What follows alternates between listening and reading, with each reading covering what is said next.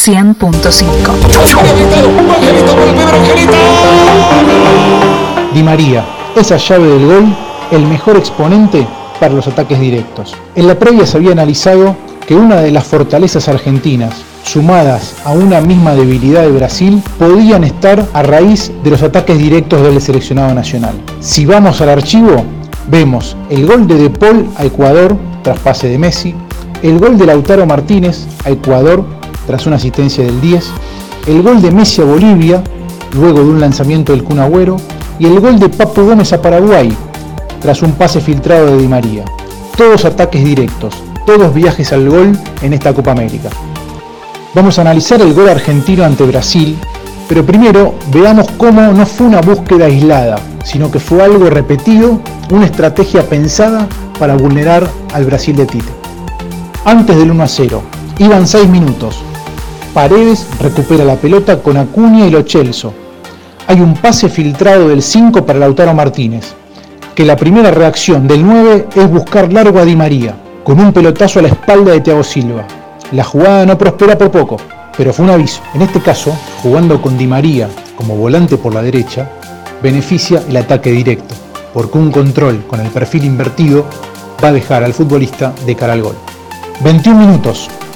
Argentina recupera la pelota y De Paul se para como número 5, nadie le sale y en ese momento busca lanzamiento largo para Di María. Un pelotazo entre Thiago Silva y Lodi. Y ahí sí, es donde Ángel Di María gana la posición y termina definiendo de emboquillada ante la salida del arquero.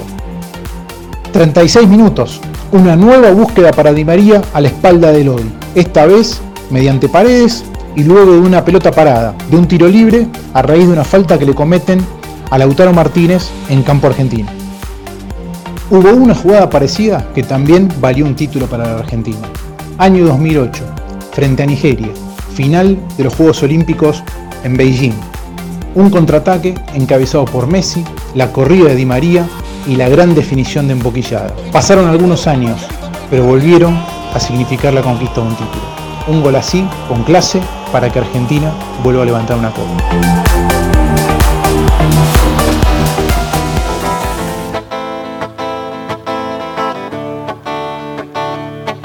se viene hacia el sector central, todavía en su campo. Rodrigo de Paul tocándole para Otamendi. Nico se frena, otra vez para Rodrigo de Paul. Va hasta el círculo central, reclama Messi, pero Rodrigo de Paul manda la pelota profunda. Di María se escapó, camino al gol, ta ta ta ta ta ta, ta por arriba, gol.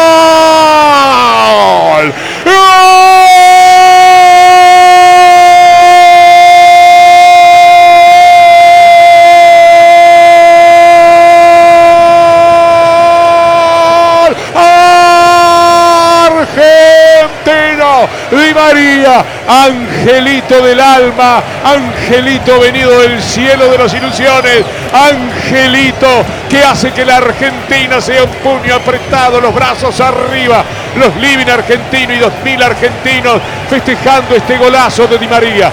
Lleva la pelota en la puerta del área, un regalo de Brasil. Le sale el arquero y se la toca de zurda por arribita, sin que nada pueda hacer el portero Ederson para decretar Di María. Cuando estamos en los 21 minutos del primer tiempo, el primer gol del partido gana la Argentina en el Maracaná. Se viene otro maracanazo. Argentina 1, Brasil 0. De noche y de día, la vida es una tómbola. Y arriba y arriba. Creo que, que nosotros, eh, yo como entrenador y todos los argentinos, eh, tenemos que tener la cabeza en remojo un poco, pensar que Argentina hoy en día no es potencia mundial, Argentina hoy en día eh, no está en condiciones de competir con, lo- con los grandes, eh, grandes selecciones del mundo, pero sí es verdad que con trabajo y sabiendo muy bien lo que, lo que se quiere y con nuestra cultura podemos llegar a competir. Ahora mismo estamos en un momento que creo que, que no podemos garantizar ser campeón de, la Copa América, ni, ni mucho menos. Podemos garantizar ir a la Copa América y dar el máximo, eh, eso sin duda. Pero bueno, no, rara vez yo he escuchado a un entrenador decir que Argentina va a ser campeón del mundo ante un mundial. Sí es verdad que siempre está la ilusión, pero aventurarse a decir eso me parece complicado, sabiendo que de las treinta y pico selecciones que van a un mundial hay muchas que piensan eso y, y te puedes quedar afuera por cualquier cosa. Esto decía Scaloni en el 2018 y fíjate cómo, cómo cambió la situación, ¿no? La AFA puso a un DT sin experiencia previa a dirigir el seleccionado mayor y desde los resultados la apuesta salió bien. La verdad que salió muy bien.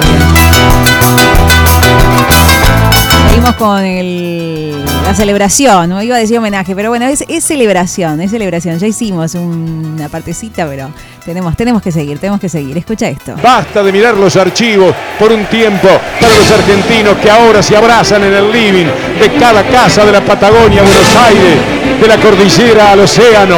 Aquí la Argentina es un festejo rotundo. Hay lateral, quedan 45 segundos para el grito definitivo. Va la pelota a poder del jugador Acuña. Foul cometido por Casemiro. Está ya resuelta esta historia.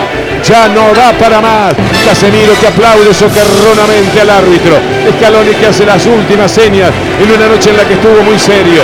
No queda nada. Quedan 25 segundos. Quedan 23 segundos. Ahí va a jugar la pelota a la Argentina. No queda nada. Saltan 3.000 argentinos en el Maracaná y millones en la Argentina, siguiendo el partido por televisión. Devolución de Brasil.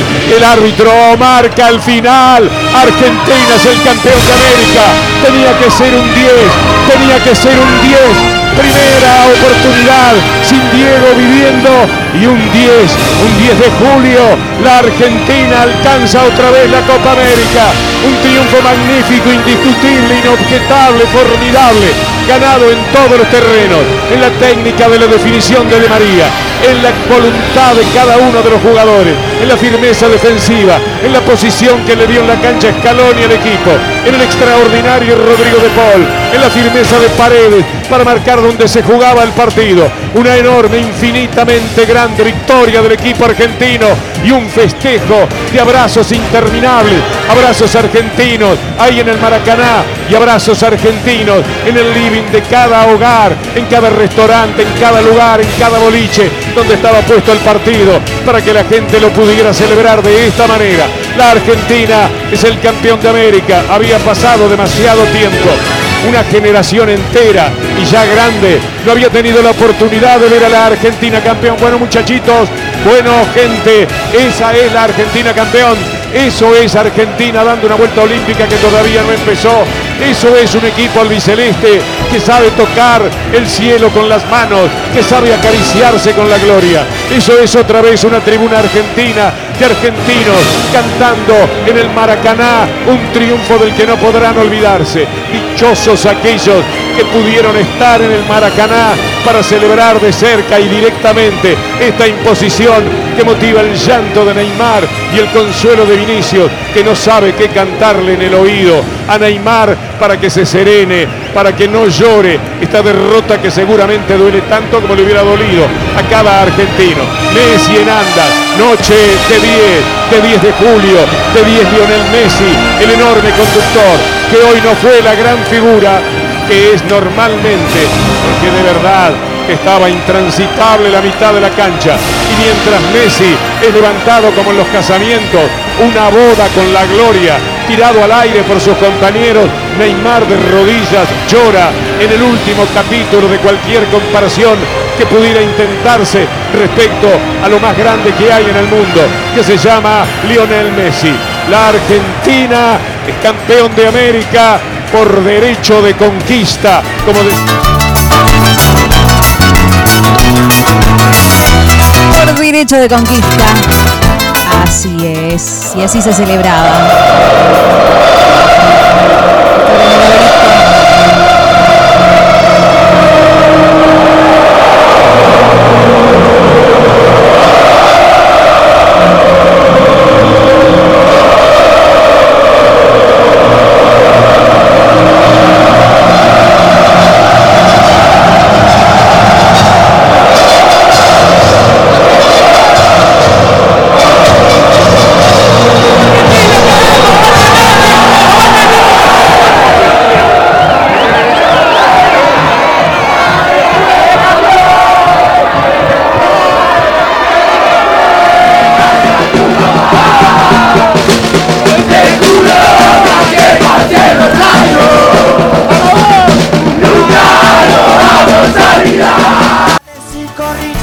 para dormir si la vida te da. Más de cinco minutos para gozar si la vida te da. Más de cinco cabrones para aguantar la vida te da.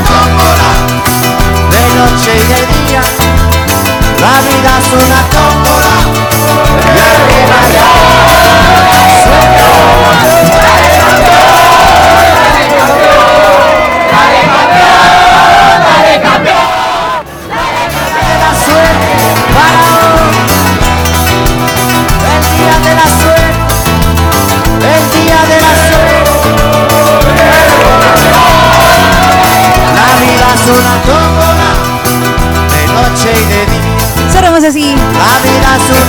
alegría de muchos.